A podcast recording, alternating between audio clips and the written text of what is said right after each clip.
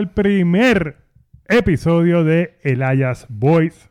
Y vamos a estar hoy con un invitado bien especial, pero antes quiero hablar de que esto está súper brutal porque arrancamos el primer episodio y ya tengo auspiciador.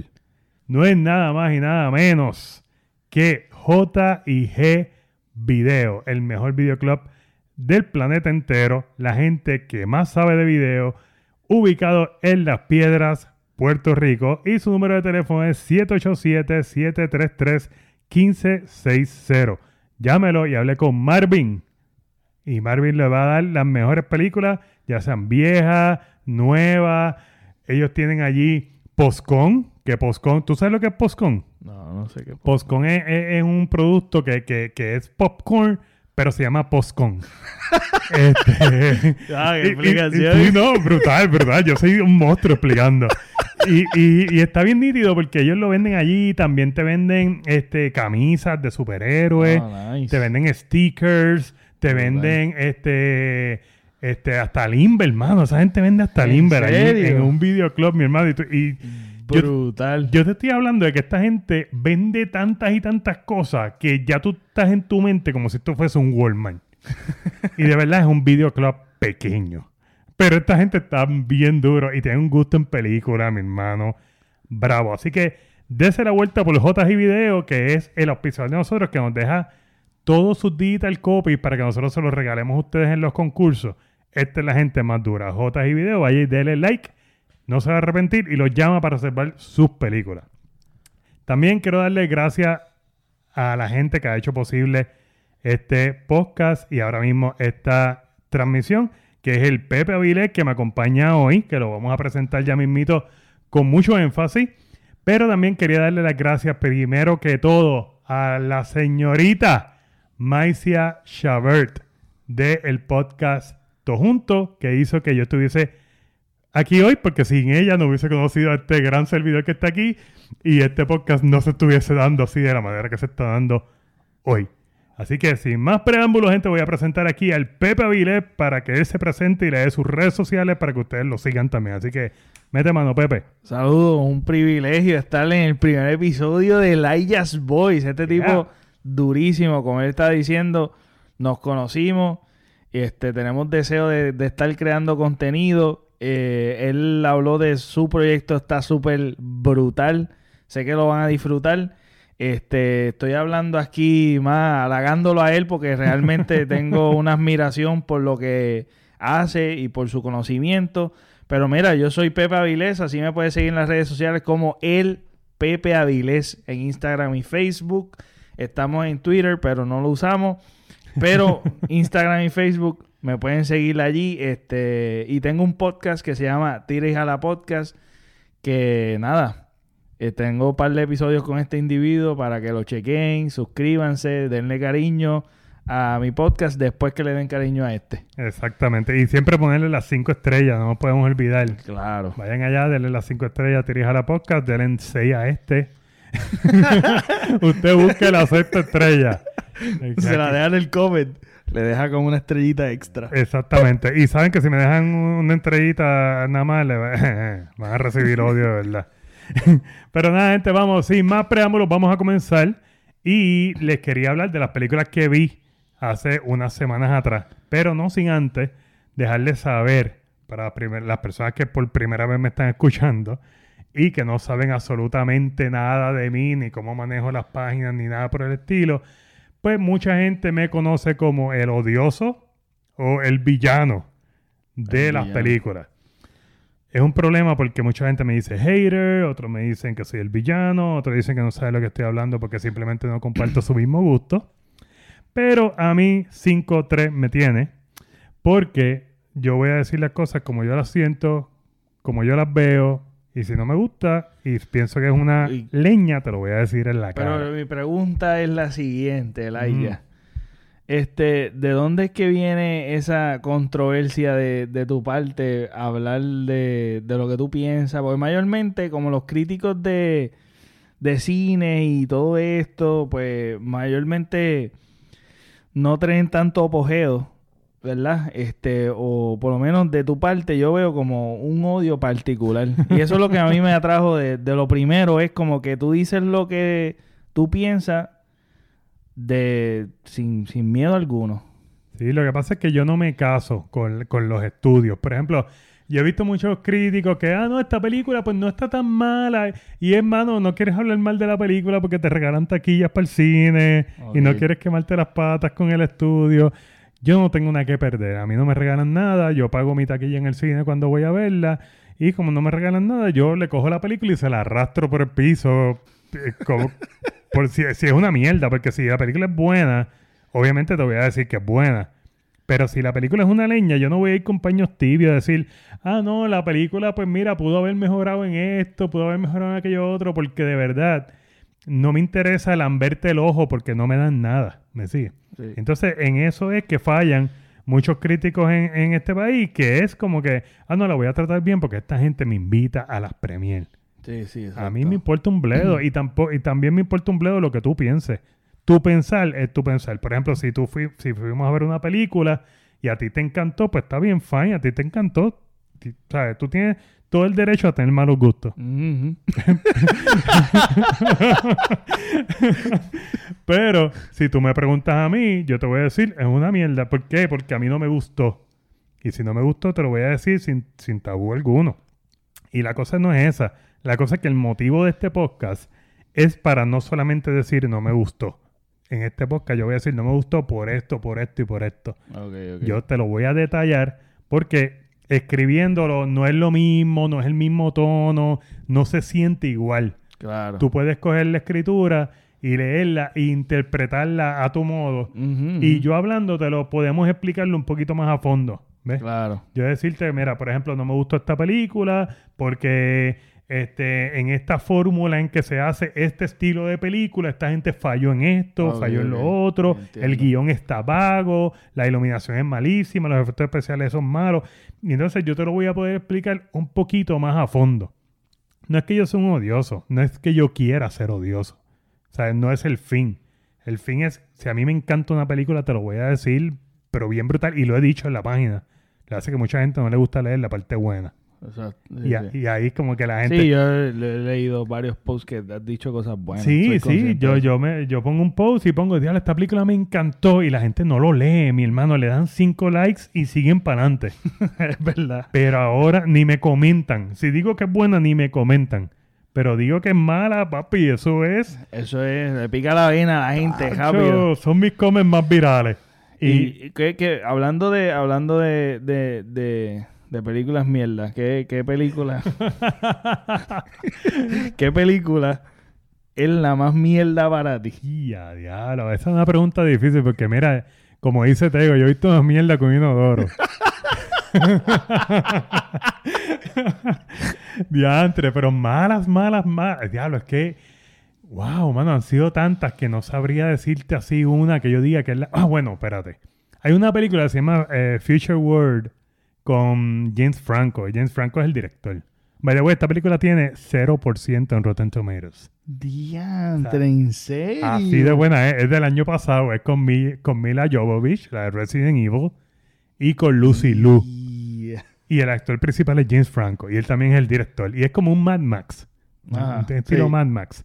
Pero un estilo Mad Max como que hecho por niños de tercer grado. Diantre. Es una asquerosidad, pero de las malas. Está esa, este, de las películas Big Movies que le ha gustado a todo el mundo, pues Aquaman es horrible. Este, o sea, no sé cómo a alguien le puede gustar. Es como un cringe, así como que un montón de colores azules y, y un modelo de Dracar Noir en el medio, este, modelando el pelo así todo el tiempo como si fuese un modelo. Es Yeah, un modelo de Head and Shoulders. Sí, mano, es mala de vicio. Esa, este, Thor Ragnarok. Horrible, mano. No chistes malísimos. Este, ¿sabes? El Thor más, más, más, más cómico que yo he visto en toda mi vida. Bueno, horrible, horrible.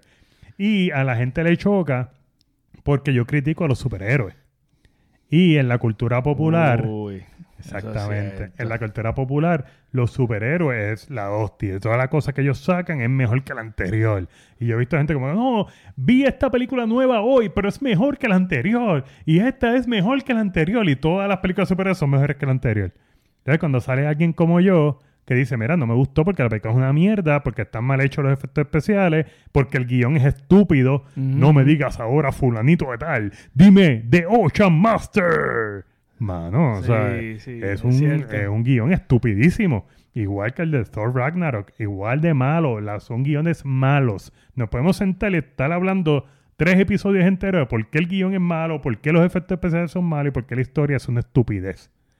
¿Sabes? Y por eso yo abro este canal para decirte, lo- las, para decirte las cosas en blanco y negro como yo las pienso. y te, te puedo preguntar algo. Claro, claro. vamos, vamos A a mí lo que me gusta, lo que me gusta de tu, de tus redes sociales, especialmente tu hashtag. ¿De dónde viene ese hashtag tan genial, brother? A mí me encantó. Por el hecho de que solamente, tú sabes, me gusta el hecho de que yo soy una persona un poquito más, que me, me gusta ir al, al objetivo. Y cuando yo te vi en el episodio que nosotros grabamos por primera vez, que tú te ibas a mi- en mi contra, y eso, diablo, eso me gusta, por el hecho de que de que eres mi contrario, casi siempre, o, o- mayormente. ¿De dónde viene ese, esa, esa genial idea de, de- de ese hashtag? Pues mira, a mí, a mí siempre me ha gustado el debate, desde chamaquito, era como que un debate constante. By the way, en uno de los trabajos que tuve, este, me decían residente, cu- cuando residente salió, este, pues era debatiendo todo el tiempo y yo me, era uno de esos también que debatía todo. Este, me decían el residente también por eso. So, viene de mucho tiempo atrás. Y de yo decir lo que siento, al yo decir lo que siento, la gente empieza a tenerme este repelillo. Como que, diantre, mano, tú eres un hater, tú no sirves. Este, me han escrito hasta amenazas de muerte en la, en la, en la página. En la- de Y, verdad. y esto es real. Me han escrito y me han dicho como que, mira, mano, este, me, me han escrito en los comentarios como que, mira, muérete. Este, Eh, este, cuando te, cuando te vea, te, te, o sea, te- te vamos a caer encima, te vamos a una pela. Bueno, me han, me han dicho cosas que yo digo, qué absurdo, mano. Es, es- es- es absurdo lo que me están diciendo. Pero yo soy una persona que, que, que estudio mucho y busco y rebusco y sigo estudiando y todo el tiempo me estoy alimentando de información. ¿Qué sucede? Cuando tú dices cosas que son tu sentir, que no es la opinión popular, la gente pega a tirarte odio. Pero cuando ese odio empieza a llegar, es porque algo estás haciendo bien. Se llama impacto. Porque creaste un impacto. Si tú no creas impacto, mi hermano, tú vas para ningún lado. Y el impacto que yo estoy creando me gusta, me gusta, me lo disfruto y lo abrazo porque es un impacto que estoy creando con algo que realmente yo siento. Yo siento que estas películas son una mierda y yo siento que hay que decirlo. ¿Eh? Y por yo decir lo que realmente siento, estoy recibiendo un odio, estoy recibiendo un impacto. Y ese impacto es lo que yo llamo el calentón. Ajá, ajá. Y el calentón me gusta. ¿ves? Porque me siento vivo. Cada vez que me salen esos comentarios de mierda de la gente que dicen, ah, tú no sabes lo que estás hablando, este, tú, tú eres un bruto, este, esta película está brutal, viste la película con los ojos del... Bueno, me han dicho 20 mil barbaridades. Eso a mí me gusta, me llena. ¿ves? Ahora, yo no aguanto faltas de respeto en mi página. Ok. O sea, si, si ya tu comentario pasó por encima de mi gusto. O sea, tú me puedes, yo te puedo decir a ti, esta película es una mierda por esto, por esto, por esto. Y tú me puedes decir a mí, ah, este, esta otra película que a ti te gustó es más mierda por esto y por esto y por esto. Felices los dos. Pero ya de ahí a que tú empieces a amenazar uno de muerte y bla, bla, esos son otros 20 pesos. Y en mi página yo no lo permito porque es una falta de respeto. Claro, claro. No hacia mí, hacia mi público que está leyendo los comentarios. Porque a mí me encanta, como te dije, el fuego.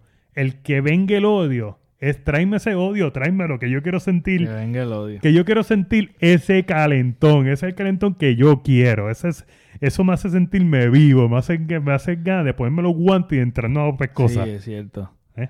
Es que describe, describe el, el- el- el sentir que tú tienes y la, la manera. Es que eh, eres tú. O sea, que hashtag que venga el odio. Es bien tú. Y por lo peculiar de, de, de tus comentarios, de cómo tú hablas, de cómo tú criticas, todas esas cosas. Y eso es algo que, que va, tú sabes, acorde con, con tu pensar. Y eso es lo, lo más genial que hay y que yo he visto de una persona súper creativa, porque eso te, te cataloga como una persona súper creativa. Eso me encantó, mano. De verdad que me encantó. No, gracias, gracias. A mí, me, a mí me encanta crear y me encanta causar polémica. Este, y no a propósito, es porque de verdad, de verdad, de verdad, yo sé que hay una voz que no se está diciendo. O sea, yo, yo sé que, que yo soy la voz de un montón de gente que no se atreven a decirlo por, me, por miedo a, represa, a A represalia. represalia, claro. Sí, que no eres un hater de estos haters que critican por criticar y más nada. No, no, para nada. Cuando yo veo una película y me gusta, yo también lo digo. Este, y ese es el dilema. El, el dilema es que mucha gente piensa que yo lo hago por chaval. Y en verdad no. Precisamente ahora mismo, a- a- a- cuando estaba bregando esto, me llegó un comentario de una de mis fans de la página Ajá. que decía, vamos a cambiarle el nombre a la página. Ah, por aquí estaba. Decía, vamos a cambiarle el nombre de la página a, a Elaya ahora por Elias Hate. Ahí está, ¿viste? Te lo estoy enseñando aquí. Elias Hate, mira. A cambiar el nombre de la página de Elias Hate. Me encantó el comentario y la realidad es que, que, que mis fans saben que cuando ellos me escriben a mi inbox, a mí, a mí, a- y me escriben a mí personalmente, yo le doy cariño a todos mis fans, mano. A todos. Yo no tengo un fan desatendido en mi página. Y todos pueden dar fe de eso.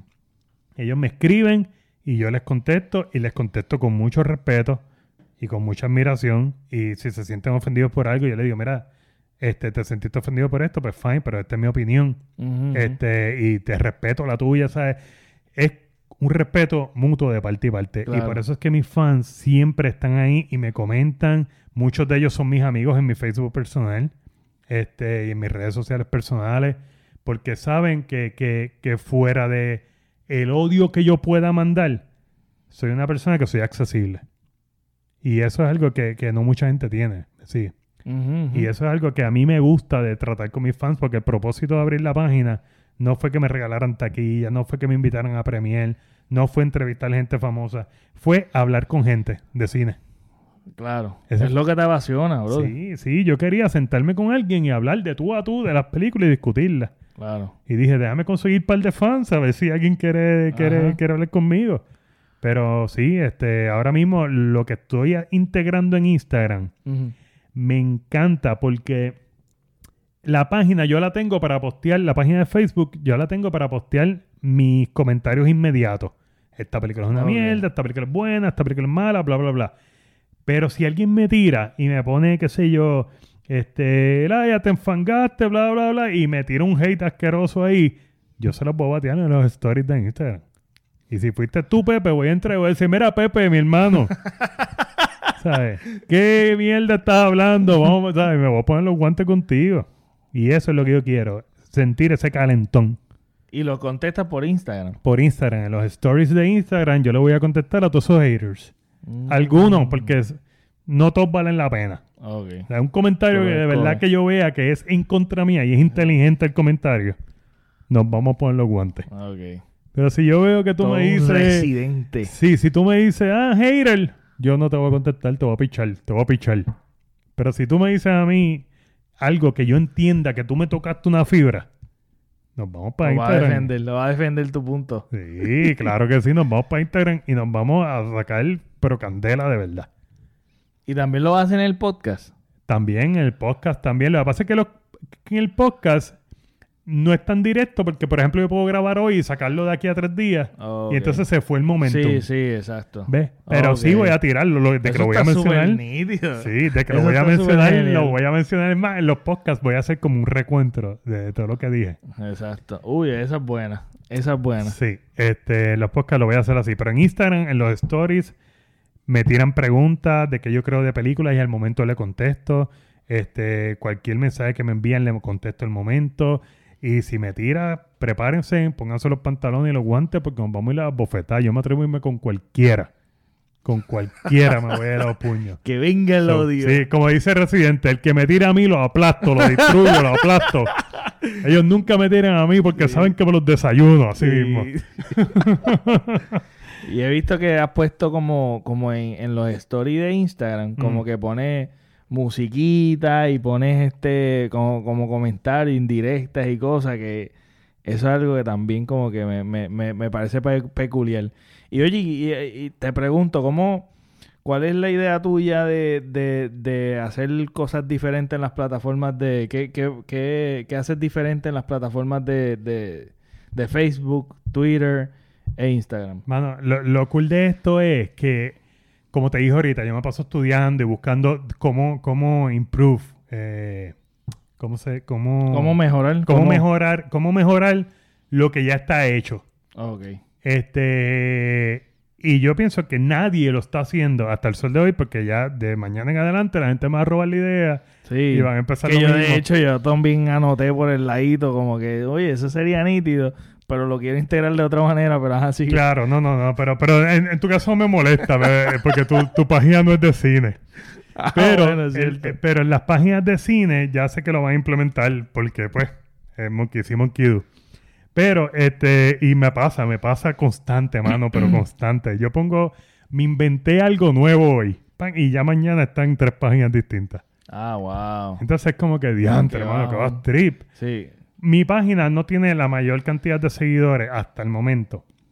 Porque yo me he encargado de que eso no pase. Te voy a explicar por qué. Yo quiero muchos fans. ¿Quién no quiere muchos fans? Todo el mundo Ajá. quiere muchos fans. Pero yo una vez tengo un montón de fans, me pongo a limpiar la página. Yo creo que soy como que... ¿En serio? Sí, como que, ten- como que tengo manía. Entonces yo veo que hay un montón de estúpidos comentándome a veces.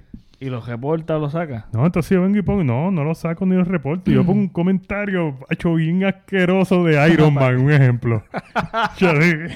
Es como Para que, ellos mismos se vayan. y ellos mismos se largan y me ponen ahí como, ah, me voy. Y yo, perfecto, mano, lárgate. O sea, eso es lo que quiero, que te largues, que no estés aquí. Y, y eso yo como que de vez en cuando me entra la piquiña y digo, voy a sacar a toda esta gente de la página. Y, y es que se vayan solos, perdón. Y digo alguna aberración que ellos se tienen que ir. Hay algo que siento realmente, pero se van. Y, es- y eso me tripea. Como que, pues, está, está chévere eso. Y me ponen en los comentarios, en la, en la sesión de reviews, Ajá. me ponen ahí como que, ah, qué porquería de página. Este tipo tiene que ver más cine para que aprenda y, y, y- y hable de las cosas como son. Mira, aquí mismo, ahora mismo. Tengo 4.0. Yo tenía 5 estrellas. Y la gente empezó a hablar ahí, chat. Y me bajó a 4. y en verdad no, no la quiero ni en 4. Quiero que me baje a 2. De verdad, porque es que, es que mientras más impacto, mejor. ¿Entiendes? La gente se cree que le hace Exacto. daño a uno con estas estupideces. Mira, gente, no, no es imbécil. No, es que a la gente le gusta, le gusta ese, ese, ese tipo de cosas. Es que como si tú te pones como que demasiado serio, como que es aburrido. Exactamente. Entonces, este impacto que creo, que, que estoy creando, me gusta porque ya me ven como el villano, mano. Sí, no, ya tienes que defender tu postura, papá. Sí, mira, mira este, mira este imbécil que escribe aquí. Eh, puso en los reviews, es solo un hater más de DC. Pero es que a mí me encanta leer estos reviews porque yo, se los le- yo los leo como yo, yo entiendo que ellos los están diciendo. Ajá, ajá. Yo lo leo así, mira. Es solo un hater más de DC, queriendo llamar la atención y ganar más fans en su, en su página de la peor manera. Arenosos. Ya hay de sobra. Podría ser natural, pero escogiste el camino fácil. Ay, pero... Yo escogí el camino fácil, diciéndole mierda a, la- a algunas películas de superhéroes. Yo. Yo escogí el camino fácil. O sea, son gente así como que medias imbéciles, que no tienen nada en la mente. Este, y esos comentarios a mí me tripean y yo los dejo en mis tú, reviews. tú los dejas, pero tú, tú, tú le contestas. Sí, ay, bendito, mira, a este le Son contesté. No, pero, pero no le contesté mal. Mira, mira, aquí yo le di un cariñito, le di aquí un corazoncito, ¿ves? Lo ve aquí. Porque a mí me gustan, me gustan esos. mira, aquí este también le dejo un corazoncito. Es solo un hater más de DC. Este, vamos a ver, mira este, este dice página muy tóxica, solo busca polémica, no respeta los gustos y opiniones de los demás. Sus fanáticos Pero es que es, es tu, es que es tu opinión. Ajá, ellos quieren que dé la de ellos. Mira, sus fanáticos son tóxicos. Y al igual que él, Ay, que con- y al igual que el que controla la página, no respetan a los demás. Esta página es cáncer de Facebook. Y ahí está mi corazoncito por ahí. ridículo. O sea que tú contestas con el sarcasmo. Claro, si esos son los comentarios que me encantan. Esos son mis comentarios favoritos. ¿Ves? Y así la gente se entretiene poniendo esta mierda y a mí me encantan. Yo me los, me los celebro bien brutal. Y no te vas tripea, no te vas tripea este comprar una taquilla y que sea un mojón de película. Pues mira, la mayoría del A tiempo, pasado. la, la mayoría del tiempo yo tengo un don. Y es que yo veo un trailer de una película y ya yo tengo casi la seguridad de que va a ser buena o mala. De verdad. Sí, y mucha gente me critica eso bien brutal. Por ejemplo, ayer, en el día de ayer, ¿verdad? De- del día que se está grabando esta, este podcast, este, salió el trailer de la película nueva Doctor Sleep, que es de un libro de Stephen King, que es la secuela de The Shining. Yo la critiqué y dije, la película es muy buena, o sea, el trailer se ve bueno, pero, te voy a decir ahora, mira, para que veas más o menos una historia- la historia donde estoy. Ajá. Mm, ok. Dice, pu- puse de título Sabor agridulce. ¿Verdad? y abajo pongo, el que me conoce sabe cuánto amo a Stephen King, porque amo a Ah. Stephen King. Como pueden ver, mi computadora tiene los stickers de Stephen King y toda la Ah, cosa. Y ahí. Christine, Ah, el de The sí, Shining, mira aquí The Shining. sí. Yo soy súper fan de Stephen King. So, y esta es la secuela de The Shining. So, estoy pompeado por esta película. Ajá. So, el que me conoce sabe cuánto amo a Stephen King y cuánto me gusta a Ewan McGregor. Ewan McGregor me encanta. O sea, tiene películas como Perfect Sense y Moulin Rouge que son top y The Beginners. Este, el trailer se ve nítido. Ahí estoy bien. Pero ya Spielberg lo madrugó recreando a The Shining en Ready Player One. ¿Tuviste Ready Player One? No, mano. Está durísima, chequeara. Está muy buena. ¿Ves? Ahí dije algo bueno. Escuchen, anoten. Busquen la libreta, ano- anoten. Ready Player One. Así que esto no me sorprendió. Ya veremos. Pero fue porque en el trailer ellos recrean The Shining. Y en Ready Player One también recrean The Shining. Oh. Pero ya yo vi lo de Ready Player One el año pasado. So, verlo en este trailer no me impresionó. Que conste que dice, aquí esto no me, impres- no me sorprendió. No que el trailer está malo. Ujú. Checate lo que me contestó una fan. Porque aquí es que se pone bueno. Cuando yo veo que hay comentarios, yo digo, espérate, que aquí vinieron ya a destrozar lo que yo estoy diciendo y whatever. Que no me molesta, te puede destrozar lo que usted quiera. Este, aquí ver tres comentarios. ah. Ok, nene, tú te cortas y lo que sale es veneno. Pero yo dije que estaba nítido. Exacto. Pero ok. Este, de- este, es cierto, en Ready Player One recrean The Shining y quedó buenísimo. Pero este trailer me gustó mucho y definitivamente le iré a ver, me dijo. Y yo, pues está bien. Yo le contesté y le puse, de seguro que yo también la voy a ver. Y dije en mi comment que quedó nítido, pero que no me sorprendió lo de Shining. Ves que escribiendo Exacto. la gente pues puede malinterpretar algo que tú dijiste y me pone abajo. Es que cuando tiras el pero rápido es sinónimo de ahí viene el veneno. Pero es que eso es lo que te distingue. Y la cuestión es, lo que estoy viendo, es que tú tienes un ojo que no mucha gente tiene. O sea, tú te fijas en detallitos que tal vez una persona se cautivó por, por, por verlo. Ah, mira, me gustó como que está nítido, pero no piensa más allá. Y la- lo, lo peculiar de, de tu observación es que tú ves un poquito más allá y puedes descifrar. Pero ¿dónde viene eso? Lo que me gusta es que no hay que ser súper dotado. ¿Sabes? Tú, tú no tienes que ser súper dotado, tú no tienes que estudiar. Este, tú, tú sabes, no es que no es algo que, que- que es un don divino tuyo ni nada por el estilo. Es muchos años de estar viendo cine y apreciarlo. Uno de, uno de mi, de mi, de mi, que yo digo de mis senseis es eh, Miguel López, de que tiene un videoclub en Puerto Rico que se llama eh, olvidé el nombre. Videoplays. Y era un video, era el mejor video del planeta en ese momento, porque ahora es JI Video.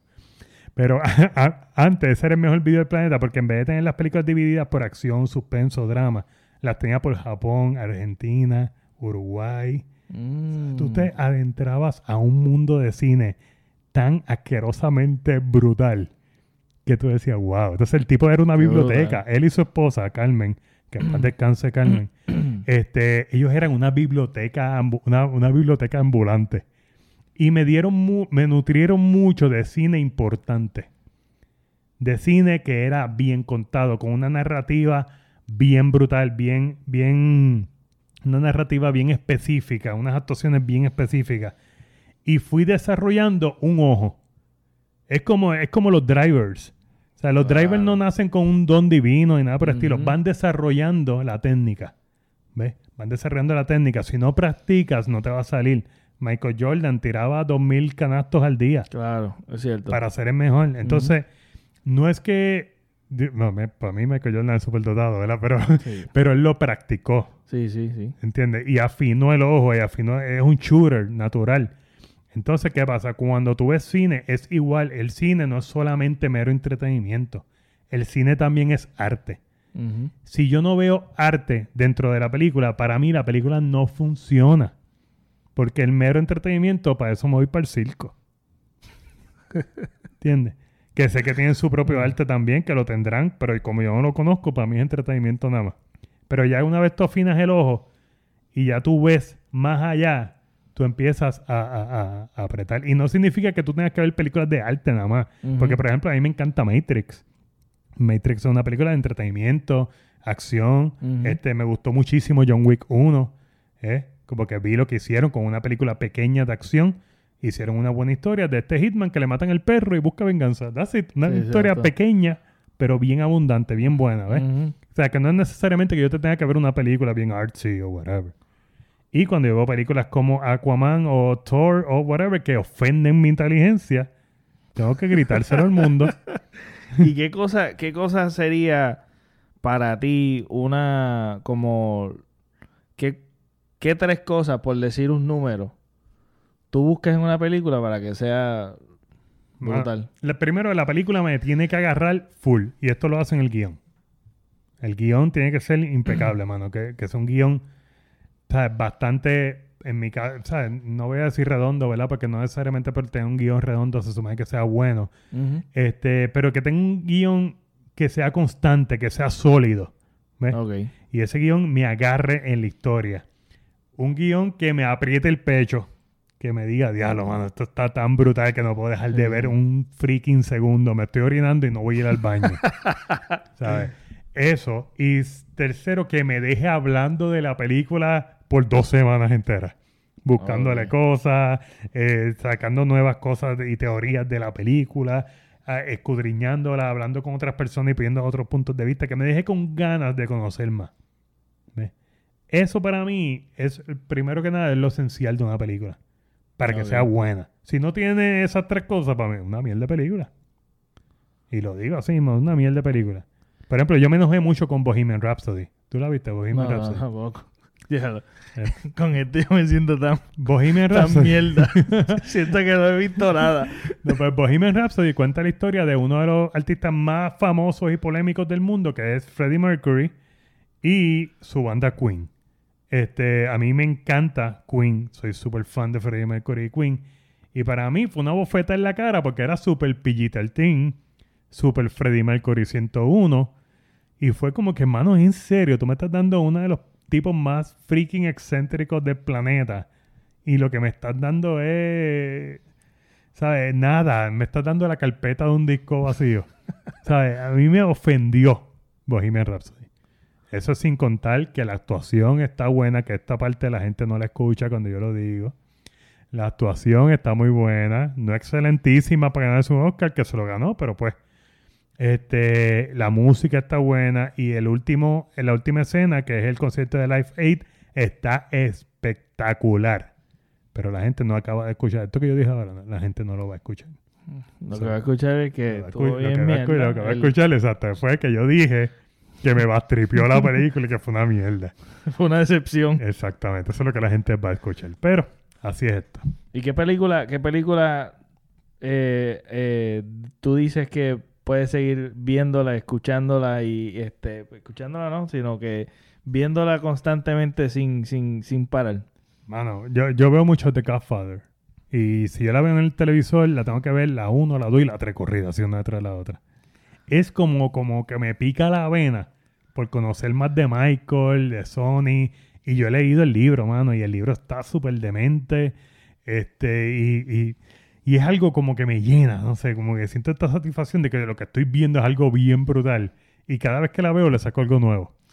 Y pregunta, como tú lo ves así y hablando de, del odio y todo eso, ¿has visto algo que realmente merece decir, ah, esto es una porquería o ya o eh, eres fan ciego de, de la película? Mano, yo creo que en The Godfather yo estoy como que ciego. Por lo menos en la 1 y la, en la 1 y la 2 yo estoy ciego. Yo, yo te puedo decir que yo soy fan. La palabra fan le cae perfectamente a esa Ajá, descripción. sí, sí, sí. Yo soy fan de Godfather 1 y Godfather 2. En Godfather 3 le puedo encontrar el par de errores. Ah, ok. Pero en Se Godfather los 1... perdona por la, por la Sí, una se y la los- dos. exactamente. Por, por, por tener el pase de la 1 y la 2, digo, está bien, no voy a ser tan cruel con ella. Pero la 1 y la 2 para mí son un espectáculo, mano, de cine. son- Y yo sé que hay películas buenísimas de otros países como Rumania o whatever, este, Alemania, eh, películas como White Ribbon, que, que es una película que está en la madre, que me fascinó, que es en blanco y negro, una película preciosa.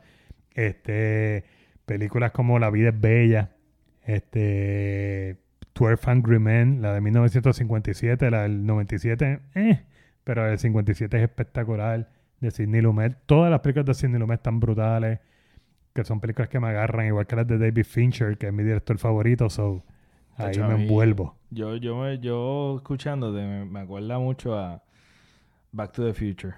Eso es una película o esa serie, yo no la puedo parar de ver y es algo que me encanta, la sigo viendo, sigo eh, aprendiendo cada vez más o veo algo diferente, veo detallitos y yo he visto críticas y me, me, me impulsa a buscar más y más y más y más de la, de la bendita película. By the way, yo te tagué los otros días. ¿Viste el comentario que, que yo había escrito en mi página de Sí, Rotten Tomatoes? sí. Eh, gente, el que no sabe, Rotten Tomatoes clasifica que la parte 3 de Back to the Future es mejor, que la parte 2. parte dos.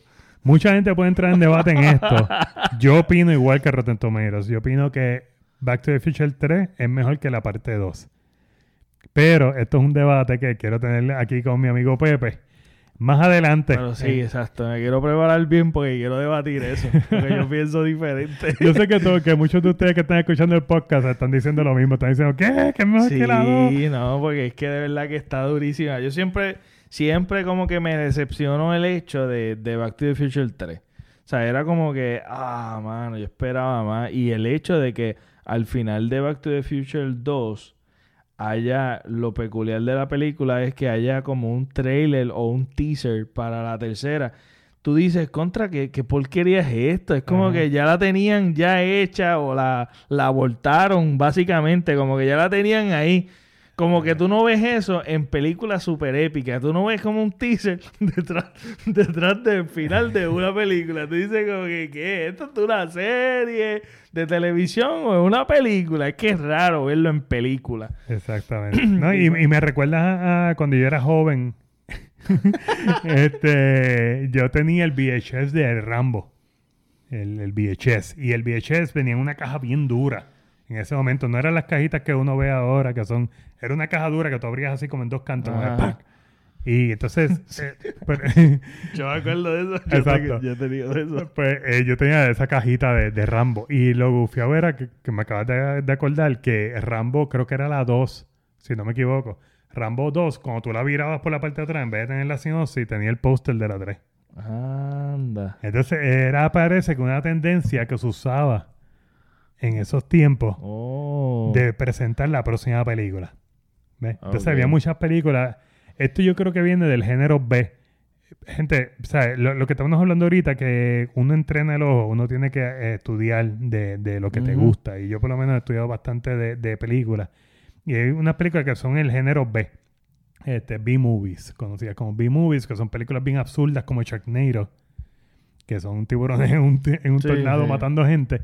Pues eh, de ese género yo creo que es que salen los anuncios de las otras películas. Que Attack of the Killing Tomatoes se acaba y sale Attack of the Killing Tomatoes 2. Ah, sí, es cierto, es verdad. Ahora que lo estoy pensando, hay un par de películas, es verdad. Sí, y yo creo que, sí, yo creo que viene de- del género B. Sí, Eh. pero yo me imagino que fue desde el principio que fue un boom la primera. Ya la segunda y ya están pensando en la tercera. Y es como que hay un, hay un momento eh, cima- cinematográfico, ¿verdad? Si tal vez me, me corrige, Mm. que, que todo era en trío, trilogía, trilogía, series de tres, de tres, de tres. Sí. Y vemos, pues, un ejemplo sería este el Back to the Future, pero hay muchas en esa época que peculiarmente hay de tres Sí.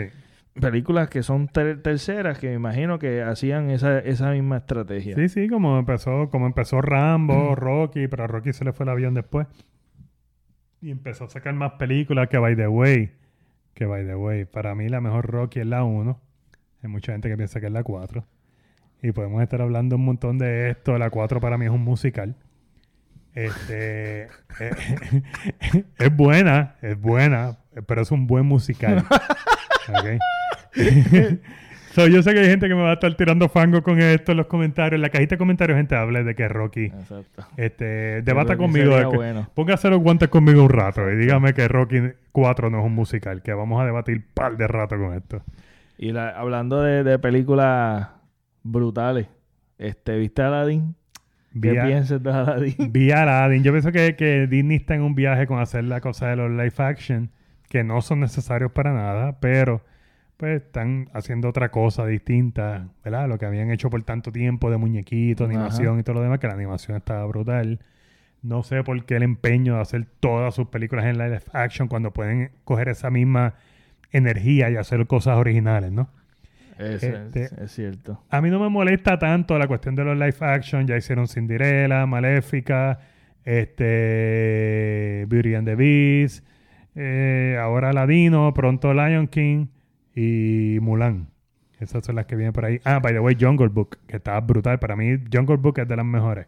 Me gusta. A mí me encantó. Sí, mano. está muy buena. Este, pero Aladino me gustó mucho, fíjate, me gustó la, la idea, o sea, me gustó mucho lo que hicieron. Se veía que él era Ala- Aladdin, me gustó que no usaran un actor conocido para no estar distraído si el actor lo hizo bien o no, y usaran un actor parecido al, al de los muñequitos.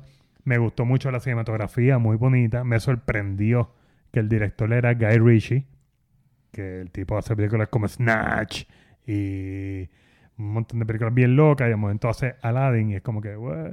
Pero Mm. anyways, él hizo Sherlock Holmes. Ok, sí que es otra, otra dirección. Otro vibe, exacto. Y cuando vi esto fue como que Aladdin, ok, fine. Yo pensé que iba a odiar a Will Smith. De verdad. Sí, yo pensé que lo iba a odiar, pero me encantó. By the way, es lo mejor de la película. Y, y Will, una leyenda. ya, mano. y Will Smith no es santo de mi devoción, no está en mis top actors o whatever. Es bueno, pero hasta ahí. Pero en esta película seguí yo. Hizo tremendo Genie y tenía unos zapatos grandes que llenar porque eran los zapatos de Robin Williams y lo llenó a la perfección, mano. Wow, qué De verdad- brutal. de Eso verdad, yo creo que- decir. Sí, lo llenó tanto que, que me encantó el Genie de Will Smith. Y eso me, me tripió mucho. Este, Jasmine es bella. Me encantó Jasmine. Pero, pero, aquí Anoten, anoten, anoten, aquí- gente. Aquí, aquí es que la gente viene a decir que la película es una mierda, que yo dije que la película es una Una mierda. mierda. Pero, Jafar, el malo, el villano, Ajá. me molestó tanto porque me sacaba del vibe de película y me llevaba al vibe de teatro. Y ese es mi Oh. único y exclusivo problema de la película. Era como que no, no quiero ver a este tipo actuando así porque me saca para el teatro y me bastripeaba. Yago, que es el pájaro, y Abu me encantaron porque son animales. O sea, no son esta cosa Mm. hablando todo el tiempo como Sí, si fuese sí. Garfield o whatever, que lo iba a odiar si pasaba así. Ajá, ajá. Me encantó cómo lo usaron.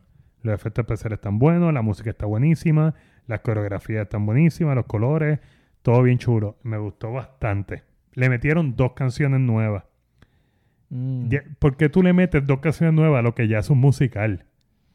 Sí, o sea, que tú me estás diciendo que la película es exactamente una réplica de la película exitosa de Aladdin de muñequito hecha en... en, en- Básicamente sí. Básicamente sí. Y digo básicamente porque es basada en la obra de teatro. Pero la obra de teatro es básicamente la película. Ok. Pero tiene unas canciones nuevas. Sí, sí, hay unos twists ahí nuevos. como en Beauty and the Beast, que le metieron dos canciones nuevas también. y. Exacto, sí. Y lo estaba discutiendo con un pana y el pana me dice, mira, no, eso es para poder competir en los Grammy. Mm. Y me pareció cool.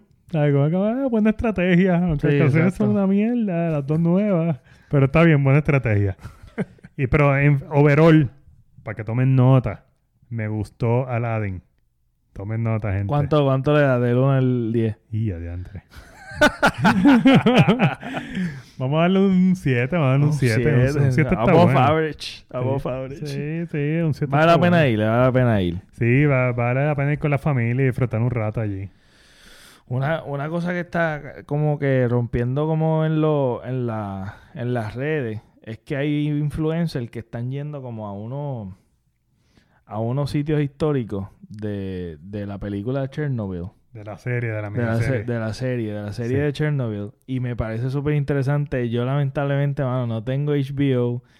Es cuando yo te vi, cuando yo vi el post y tanta gente está hablando de eso, como que me dio tanta curiosidad. Yo dije, contra, esto se ve brutal, se ve dark, se ve como misterioso, se ve como que algo que te, que, que pues nada, así mismito, controversial, como lo que está sucediendo. Exactamente. Chernobyl, gente, para el que no ha visto mi página, de 5 estrellas, le di 6. ¿En serio? De 5 estrellas, le di 6. Pero como este podcast, que son seis estrellas. Exactamente. Porque 5 estrellas no es suficiente. Diantre. So, Chernobyl es la mejor miniserie que ha tocado la televisión. Qué brutal, mano. A ese freaking nivel está Chernobyl. Una historia sólida desde la primera palabra hasta la última. No hay, son cinco episodios. No hay un Más episodio. nada. No hay- cinco, cinco solamente. Ah, pues hay que ver Y eso son ya. cinco episodios de una hora y algo.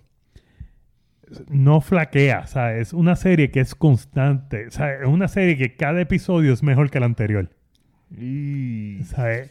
Una serie que te pone al borde del asiento, una serie que te deja nervioso, una serie que se acaba el episodio y tú te quedas comiéndote la uña y tienes que poner la- Esas son el las otro. buenas. Esas son las buenas. So, Chernobyl es frustrante también porque lo que está pasando es como que, hermano, es en serio que ustedes no van a tomar acción con lo que está pasando. Es en serio que estos, el mundo se está cayendo y tú te quedas como si nada por no, por no decirle, a- por no decirle al mundo cómo, cuán estúpido te puedes, te puedes ver. O sea, estás dejando que tu gente se muera por no decirle al público, diablo, fui un imbécil. ¿Sabes? Y eso es frustrante. Las actuaciones, mi hermano. Las actuaciones están para pelo, están on point. Yo le daría todos los Emmy que existan de mejor actuación a Chernobyl, que se guillaron, ¿sabes? Se guillaron en actuación. El make-up a otro freaking nivel. La- las quemaduras de, de, de la radiación quedaron salvajes. Este, los efectos especiales que usaron para recrear eh, Chernobyl y toda la cuestión brutal. Eh, ¿Qué más te puedo decir? La música, mi hermano. El trabajo musical es freaking Eso impecable. está brutal. El trabajo musical está tan bestial que se te mete en la mente y no puedes despegarte. Es un suspenso tan asqueroso. A mí me encantan las series así o las películas que te, eh, te impulsan a buscarlo un playlist o el soundtrack. O sea, yo me acuerdo que siempre que siempre que ven una película bien pop estaba el soundtrack y yo me acuerdo de ir a, a, a- a- CD a comprar el ¿no? CD. Y la cosa es que tú sabes también cuando hay algo es genial, cuando te pasa eso y cuando es como Chernobyl. Porque en Chernobyl puede ser solamente un, una, una to- un tono musical de... tan, y se queda pegado como por cinco minutos. Y el tono ese te deja con los nervios de punta. Porque solamente hay una tecla oprimida de un piano y te vuela la cabeza en canto. Qué brutal. Eso Quiero verlo, mano. los silencios, que también es trabajo del músico. Los silencios, los largos periodos de silencio, son tan freaking interesantes. ¿Sabes? Que tú tienes, tú tienes que verlo. Y checate el trabajo musical. El trabajo musical es impecable. Y la historia, hermano, ¿sabes? Yo no tengo nada malo. O sea, incluso al final, en el último episodio, hay un juicio. Y la iluminación en el juicio está tan freaking salvaje que parece que estás en un juicio realmente. O sea, no se ve fílmico ni nada. Se ve que estás ahí con las luces explotadas, Los hard shadows detrás de la, como si estuvieras en la corte con cuatro focos al frente que ponen en la corte para iluminar Sí, la con corte. el estrés de tú a una corte. De eh, te sientes en la corte. Wow, qué brutal. Es genial. Chernobyl es lo mejor, la mejor miniserie que la ha tocado a la televisión. Punto y se acabó. Como alguien ignorante como yo, ya que, que soy un poquito desesperado, ¿tú crees que habrá espacio para, para una, un- un- una serie más? ¿De Chernobyl? Ajá. No. Ni para, ni de antes, contando la historia de antes No. o después. Tú sabes que a veces hacen como que, espérate, no puedo seguir más allá porque la terminé, pero voy a hacer algo. No, no. Chernobyl cubrió todo. Ah, brutal. ¿Y ¿Sabes? cuántos son los episodios? Son cinco episodios de una hora y pico. Uh, Una hora y quince, una hora y seis diez. películas. Cinco, pe- cinco películas, ¿verdad? Es, Cinco. es más básicamente, este, pero no, no pueden contar ni antes ni después. Es como Ah, que pues, esto fue lo, que cubrieron pasó. todo. Wow. Lo, lo cubrieron todo y a la perfección, mano. Lo cubrieron bien nítido. Pero en esos días también, que, que no, que déjame no, no, no meter la pata. Y con los fans, porque ya tú sabes que dicen que, Sí, ah, sí. como no dije lo otro, lo otro es una mierda. Ajá. Este, pero que venga el odio. When They See Us en Netflix.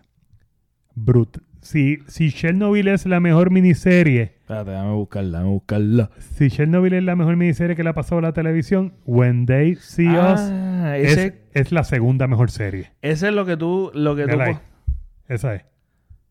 Esa es la que sale como una bandera que tú pusiste. Exactamente. Eso, yo, yo lo iba a poner y se me olvidó porque en ese entonces no tenía para ponerlo. Esa es. Y ese chamaquito que viste ahí, que es el más chiquito de ellos en la película, cuando es niño, actúa, papi, pero una cosa, y es su primer trabajo actoral.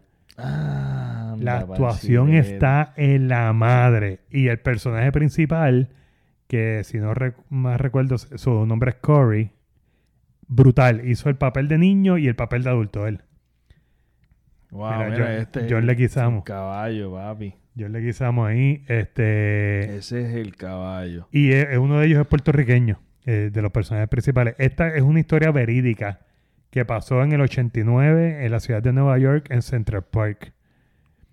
Y es una historia verídica sobre estos cinco muchachos acusados de un crimen. Este, la serie tiene un documental también. De la serie no tiene ningún documental, disculpen el disparate.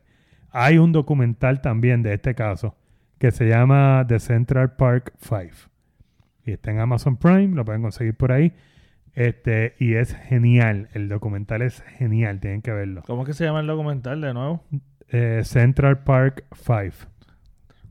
Este, tienen que ver ese documental, es genial, te enseña la verdadera historia de ese mismo. La verdadera historia de lo que sucedió en ese caso, que está salvaje. Pero la miniserie, si Chernobyl es la mejor miniserie en la televisión, When They See Us es la segunda mejor miniserie en la televisión. Wow. So, Brutal. me tiré dos banquetazos, mano. Dos banquetazos brutales. Y las actuaciones están impecables en los dos lados. Y mira, son cuatro episodios Cuatro- nada más. Cuatro episodios Son solamente. para comérselo ya. Bien verde, 88 minutos, Sí, 73. 73, 71, 64. El más corto es el primero. Exactamente. Y Qué brutal. todos están brutales. Aquí yo la pongo segunda porque el tercer episodio para mí flaqueó un poquito. O sea, no es como Chernobyl, que todos los episodios están como que impecables. Ajá. ajá. El tercer episodio de When They See Us flaquea un poco porque es la transición de cuando ellos son niños, cuando son adultos. Y muchos de los actores no se parecen en nada cuando eran niños. Ajá. Y en lo que tú encajas, quién es quién. Ok, el cambio drástico tú dices. Sí, cuando tú- uno cuando eran niños, pues tenían que ser 15 años. Y entonces después tú los ves aquí con 20 y pico. Entonces, ese Mm, sí, cambio sí, es como- fea. En lo que tú arreglas, Sí. excepto por el personaje principal, que es el mismo cuando niño y el mismo adulto. Este que está aquí, este chamaquito. eh, no, mentira, es uno de estos que está por aquí. Del chamaquito que vimos al principio. que vimos al principio, sí. Y es el mismo actor de adulto que de, de joven. Ok. Y él está genial. Ah, qué brutal. Pero los demás, tú te tardas en, en pegarlos y ahí se te va un poquito el hilo del episodio 3. Ok. Pero en el episodio 4 retoma, pero, pero duro. Qué duro. brutal. Y es genial, es dirigido Qué por una mujer, mano. De verdad. Mujeres al poder, están haciendo un Mujeres cine. al poder. Sí, están haciendo un cine brutal. Y quiero ver más de esta directora.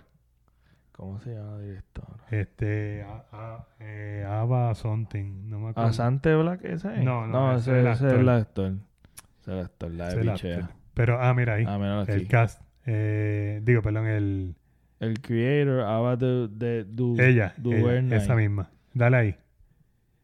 Eh, ah, no te sale nada. Sí, sí, me imagino que sí. Ah, Ah, ok. no, mira, dice When They See Us, Chelsea, Ah, ok, ok. No, otras pues no. cosas, nada. Pues no, e- ella, ella está genial. Quiero ver más trabajo de ella. Brutal. Estas son las dos miniseries más brutales ahora mismo. Y este... ¿Y qué piensas de, de The Rocketman? Que Rocketman. me estaba hablando fuera de cámara de Rocketman y como que yo decía que, oye, pero espérate, yo escuché Chernobyl, yo escuché Aladdin, pero de. Rocketman yo no he escuchado nada. Pues mira, Rocketman es del mismo director de Bohemian Rhapsody. Ok. So, ya sabes por dónde voy, ¿verdad? este, no, no, no. Este es el mismo director de Bohemian Rhapsody. Eh, bueno, el director de Bohemian Rhapsody es Brian Singer, pero eh, a mitad de película pasó un bochinche con él, lo votaron para la porra, bla, bla, y trajeron a este director a terminar la película y era el mismo director de Rocketman. Mm. Que ahora mismo se me olvidó el nombre, pero fíjate, eso no es importante. La cosa es que Rocketman, eh, pues cuenta la vida de, obviamente, de Rocketman Elton John, que es otro de los rockeros súper excéntricos. Pero esta película me dio algo distinto que me Mm. fascinó. Este, Dexter Fletcher, exacto. Este, él es el director de la película. El, esta película me dio algo distinto que me fascinó y es que esta película, a diferencia de Bohemian Rhapsody, es un musical. Es un musical biográfico acerca de la vida de Elton John. Eso me pareció genial porque Bohemian Rhapsody no es un musical, es una película biográfica y punto. Ok. Eh, Esta, al ser musical, le da el toque único que solamente Elton John puede tener. Elton John siendo tan excéntrico con sus trajes de pluma o de diablo con cuernos, las gafas estas raras que ahora Bad Bunny se cree que es el que la, único que las usa, Sí. usa, pero no, me atrevo a apostar que pues No, hay muchos, hay muchos más antes que él. sí, este, pero eh, este es el papá. Elton John es el papá. el papá. Sí, el tipo está pero a otro nivel y Taron Egerton, que es el que es el actor, se bota, mano, yo no sé a cuántos niveles. Si Rami Malek se ganó el Oscar por Bohemian Rhapsody, Taron Egerton está en la carrera del Oscar este año otra vez, Mm, duro. cómodo con Bohemian Rhapsody. Digo, con, con Rocketman. Rocketman para mí es una de las mejores películas del año. Wow. Para mí Rocketman es una de las mejores películas del año. De las películas comerciales en, en este año, para mí es lo mejor. By the way, anoten gente, estoy diciendo películas buenas. Exacto, ¿no? Y de hecho, esto, yo sé, yo no, no escucho de esta música, tal vez lo he escuchado y eso, pero yo me imagino que si yo veo esta película, como conociéndome yo, que hay artistas que yo he descubierto por películas, si es como tú dices, yo estoy seguro que voy a empezar a escuchar la música. Exactamente. exacto. Ven, gente, no todo es odio. Aquí decimos las películas buenas también. Exacto. Rocketman para mí es el mejor trabajo comercial del 2019 hasta el momento. Es genial. El toque musical hace que sea mucho más mágico. Te cuenta las cosas como, como bastante crudas, como son, ¿sabes? Eh, Como, como se deben llevar en un guion. No tienen el tabú que tuvieron en Bohemian Rhapsody y el cuidado que tuvieron con Freddie Mercury, whatever. Esta película es sobre un rockstar y se siente como tal. So, es un excelentísimo trabajo. Si no ha visto Rocketman, vaya a verla. Es un palex, de verdad. Te pregunto, ¿estás de acuerdo con el score que dio IMDB con 7.7 de 10? Este, pues mira, el 7.7 de 10, esos son los fans. Ah, o sea, espérate, espérate, espérate, espérate. Esa es una pregunta que te voy a hacer ahora. O sea, quiere decir, yo, yo siempre he visto Mm, el rating más legítimo, el de IMDB, sí, que el de Rotten Tomatoes. sí. Lo que pasa es que Rotten Tomatoes, es que, es que, Es que Rotten Tomatoes o Metacritic, esto, esto yo, por- para que tú veas cómo yo opero, esto yo no los veo. Yo siempre digo, oh, quiero, quiero ver una película, pero no soy como tú que te tiras así como que, ah, yo la voy a ver y aunque sea buena, mierda, regular o lo que sea, yo la voy a ver. Yo soy per- persona de que yo, y me imagino que muchos fan, fanáticos tuyos van a coincidir conmigo, que yo pues chequeo antes de verla, ah, déjame ver el rating. Pan, ah, mira, 17.7. Contra, pues vale la pena verla, darle la misión. O sea, tú me estás diciendo que yo todo el tiempo he visto rating de, de fan. Pues, No es de gente que sepa de verdad. Pues mira, en, en IMDb eh, funciona de esta manera. Este tiene dos. Eh, by the way, aquí no lo veo, pero en el celular es que me sale. Este tiene dos, te voy a explicar rapidito. Está ahí Elias buscando en el teléfono. que está ahí, eh, le di... Me dio asignación, me dio Sí, asignación. sí, exacto, lo saqué fuera de base. Sí. es que es curiosidad, es Aquí pura están los dos. curiosidad. Está el Ok. 8.0 y está el Metascore. Oh, el Metascore es de los fans. No, este es el de los fans. Oh. Porque aquí puedo votar yo. Ah, el ok. Metascore, pues aquí están los, aquí están los, los críticos. Pues Espérate. el Metacritic. ¿Ves? Ok. So, ahí está el Hollywood Reporter. Y es basado en 100.